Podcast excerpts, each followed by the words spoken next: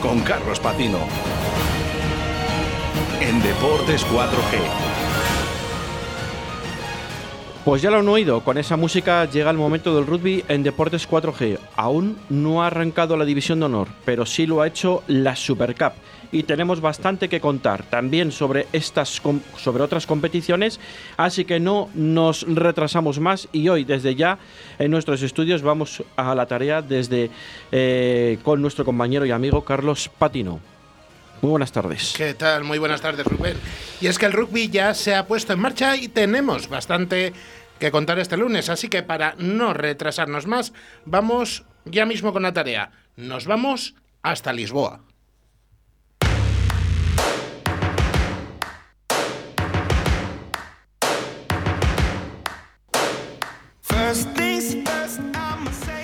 A las 6 de la tarde el pasado sábado daba comienzo en la capital portuguesa, concretamente en el centro de alto rendimiento de Ullamor, la andadura de Castilla y León Iberians en la Rugby Europe Super Cup.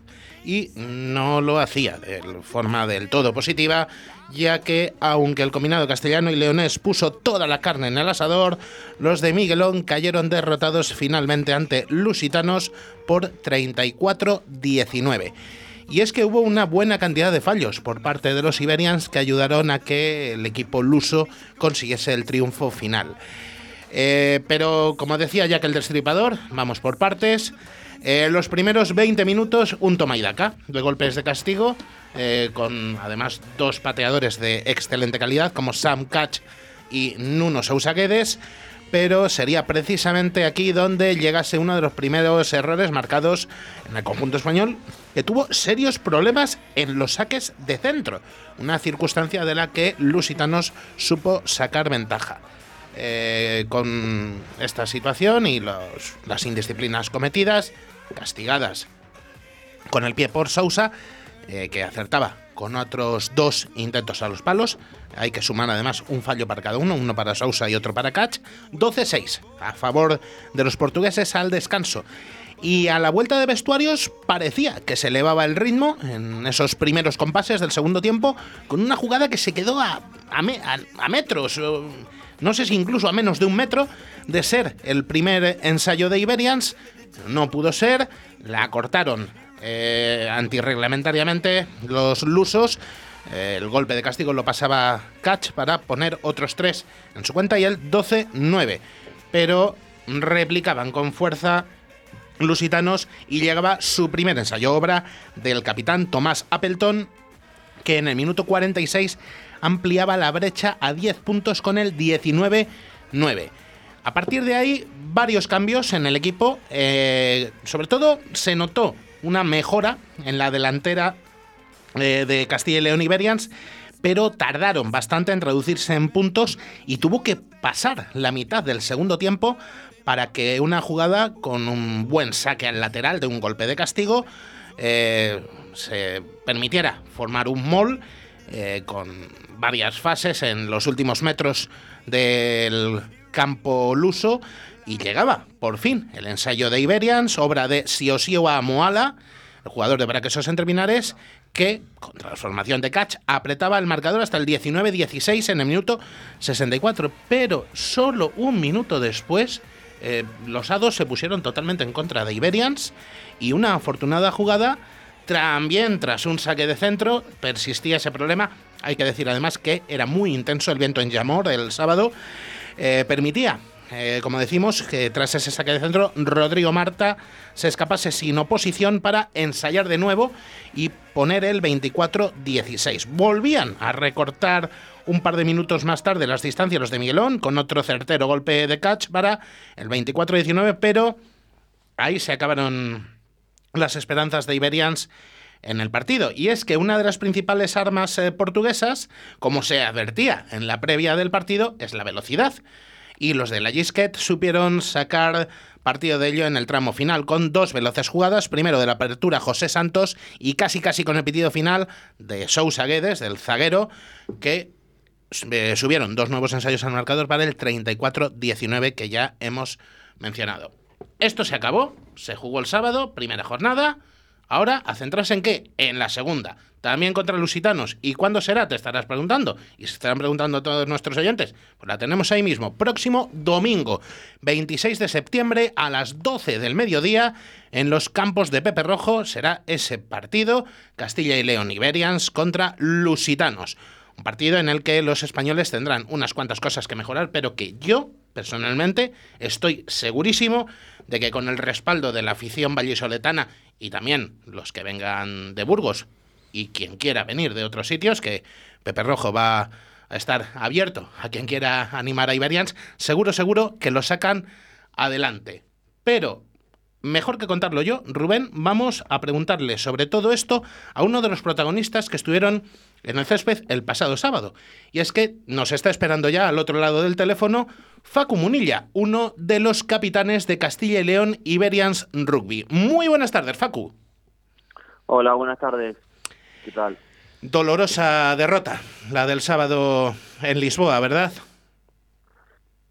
Sí, sí, seguro que eh, no nos gusta perder, y pero pero bueno, era el, el primer partido de una de la temporada para muchos y siempre los partidos contra un equipo portugués son difíciles. Así que nos dolió la derrota, pero ya al acabar el partido ya estamos con muchas ganas de jugar el domingo para, para cambiar y, poder ganar aquí en Valladolid. ¿En qué crees que es en lo que más que, eh, tiene que mejorar el equipo de cara a ese partido del domingo? Yo creo, bueno, una de las cosas que nos hizo mucho daño fueron los, los saques de centro, que no, que no lográbamos recuperarlos, y ahí nos marcaron muchos puntos. Y, no cometer eh, errores, pérdidas de balones. Siempre hacíamos, hacíamos una acción buena y, y a la siguiente era una acción mala. Yo creo que evitar errores para no darles eh, oportunidades y puntos a, a los lusitanos. Mencionaba yo hace unos minutos que hay un factor importante de cara al partido del próximo domingo, que es el hecho de jugar en Pepe Rojo, un campo que todos conocéis muy bien y sobre todo con la afición local en las gradas. Eh, ¿Qué esperas de, todo esto? ¿Qué esperas de, este partido, de la segunda jornada? Nada, estamos con, con muchas ganas de poder eh, jugar en Valladolid, que que seguro, bueno, todos esperamos que haya que haya mucha gente, porque es un proyecto de tres clubes, que, que se acerque la afición del, de los tres clubes, que, que se sientan un poco identificados con nosotros, que de representar a Castilla y León, a España, tanto al Chami, al Brac, a, a, Burgos, y, y es bonito este, este proyecto y que la gente se ilusione con nosotros. Eh, Facu, eh, ¿crees que fue un resultado muy abultado el del este fin de semana o creéis eh, estáis eh, mm, capacitados para sacarlo delante este próximo domingo? Capacitados seguro que, estamos para ganar. Eh, quizás un poco abultado porque bueno estuvimos ahí siempre en partido, 19, 16 hasta los últimos 15 creo, y quizás sí un poco excesivo eso dos o tres últimos ensayos. Sí, 24, 24 19 a pocos minutos del final. Sí, claro, estábamos a cinco puntos para ir luchando para ganar y quizás se nos fueron, se nos escaparon un poco ahí al final. Eh, yo te voy a pedir mm, en un par de pinceladas, eh, como uno de los capitanes de, de Iberians que que nos des tu, opinión sobre qué te parece este proyecto de Rugby Europe, de la Super Cup. Eh, ¿Cómo crees que puede ayudar al, rugby, a, nuestro deporte, en países eh, como, es el caso de España? Bueno, primero, como hablando como jugador, la verdad que, está buenísimo porque nos da la oportunidad de, de tener otras experiencias, de jugar algo diferente a lo que es el campeonato de, División de Honor y eso como, como jugador la verdad que te hace crecer muchísimo. Eh, tanto en la parte de rugby como en la parte humana que compartes con chicos de otros dos clubes y, y los viajes, la verdad que estamos todos disfrutándolo, disfrutándolo muchísimo y creo que también para el rugby español es algo bueno, rugby español y para el, rugby de los clubes que, que forman el proyecto, de, y el rugby de Castilla y León le da visibilidad eh, en Europa y se habla de ello en periódicos, en televisiones, así que yo creo que, que el proyecto y la idea es muy buena. No, no, y, en las radios también lo, lo hablamos, que aquí estamos eh, un lunes más, que además contigo, tanto en el 87.6 de la FM como en el 91.1 en Radio 4G Iscar, Tierra de Pinares, que nos están escuchando también atentamente. Así que eh, desde aquí, desde Deportes 4G, Facu, te deseamos tanto a ti como al conjunto de Castilla y León Iberians Rugby muchísima suerte para ese partido del domingo. Eh, los dos que estamos aquí en el estudio y Oscar, que le tenemos ahí en el control, estamos los tres completamente seguros de que Iberians va a ganar el domingo y así que eh, os deseamos, como no puede ser de otra forma, la mejor de las suertes y a por todas.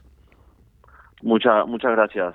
Ahí seguro, vamos a ir a por todas. Os mandamos toda la fuerza desde aquí. A ver si. Y yo, estoy, yo repito, el lunes que viene estoy seguro de que contaremos una victoria. Muchísimas gracias por atendernos, Facu. Un abrazo. Un abrazo.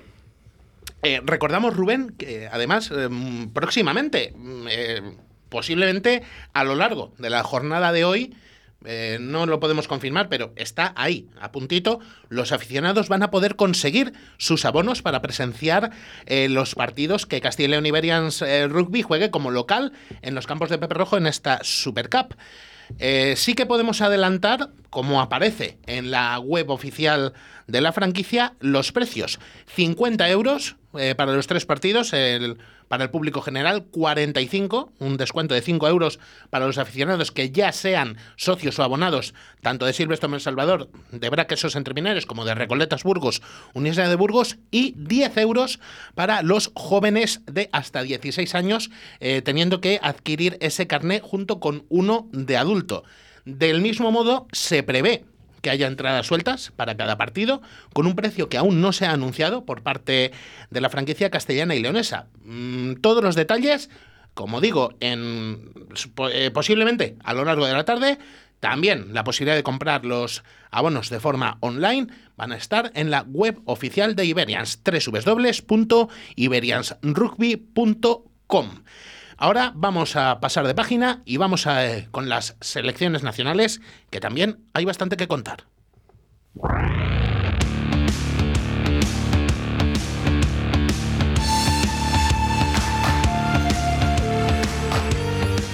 Y es que las leonas se han puesto el camino al Mundial de Nueva Zelanda un pelín complicado, pero para nada imposible.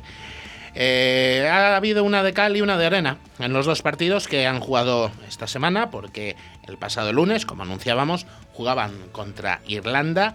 Una grandísima victoria, 8-7, conseguida sobre todo a base de casta, punto honor y coraje, con un ensayo prácticamente con el pitido final que consiguió remontar ese que habían conseguido las irlandesas en el primer tiempo. De hecho, también se adelantó España 3-0 replicaron las irlandesas para el 3-7 y con ese último ensayo se consiguió la victoria final por parte de las de José Antonio Barrio Yunque, pero no lo pudieron certificar.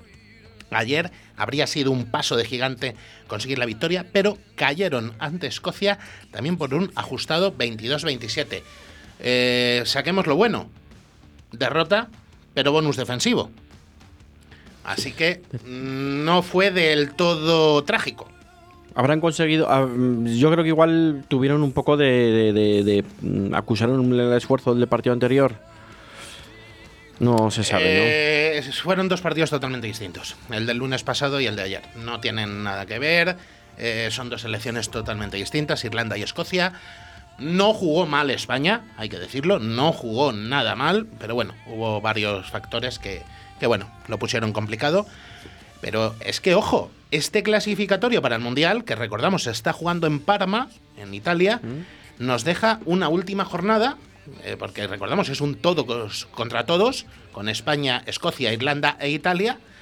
Eh, y es que la última jornada va a ser de auténtico infarto. Se lo van a jugar absolutamente todo las cuatro selecciones. Porque es que la situación ahora mismo es un cuádruple empate a cinco puntos. Nada más y nada menos después de dos partidos jugados por cada selección. Todas dependen de sí mismas. más y de, o menos. Y, y de las rivales. Y de las rivales. Y de las rivales. Mm, va a haber mucha tela. Doble compromiso el sábado, que es cuando se va a decidir todo. A las 15 horas, a las 3 de la tarde, España se enfrentará a las anfitrionas, a Italia, y a las 6 se enfrentarán entre sí Irlanda y Escocia. Vamos a ver qué es lo que ocurre. Recordamos, quien gane este torneo clasificatorio va directa al Mundial y eh, la selección que quede segunda irá a una repesca con eh, eh, los combinados que han conseguido su puesto también en la repesca del resto de zonas del mundo. Bien. Así que eh, vamos a ver qué es lo que ocurre. Yo confío, confío en que España va a llegar a un nuevo mundial y que las de Junque van a hacer un gran partido ante Italia, sin duda. Hay que confiar, hay que confiar en ellas. Sin duda. Y vamos a acabar con, con el Seven, con la disciplina olímpica, porque en Vancouver volvieron las World Series y España consiguió un meritorio octavo puesto. Los de Pablo Feijó cayeron en la fase de grupos ante eh, dos selecciones muy superiores, sobre todo en el plano físico, Kenia 17-5 y Sudáfrica 34-7, pero se impusieron 57-0 a México en el tercer partido. En los cuartos de final de oro volvieron a imponerse los sudafricanos, especialistas en, en esta modalidad, 54-5, y en semifinales de plata, una durísima Canadá, recordamos, anfitriona de esta serie, se impuso a los españoles por 33-19. Finalmente, en el partido por el séptimo y octavo puesto, Hong Kong consiguió también ser superior a los leones y se llevó el gato al agua por 19-7. Próximo fin de semana, nuevo capítulo, nueva serie mundial, en este caso en Edmonton. Lo contaremos aquí, en el 87.6 y el 91.1, el próximo lunes. Hasta aquí deportes. Seguramente que llegaríamos el viernes a las 12 de la noche con deporte. A las 12 de la noche, a las 12 de la mañana. Perdón. Chao, chao, chao.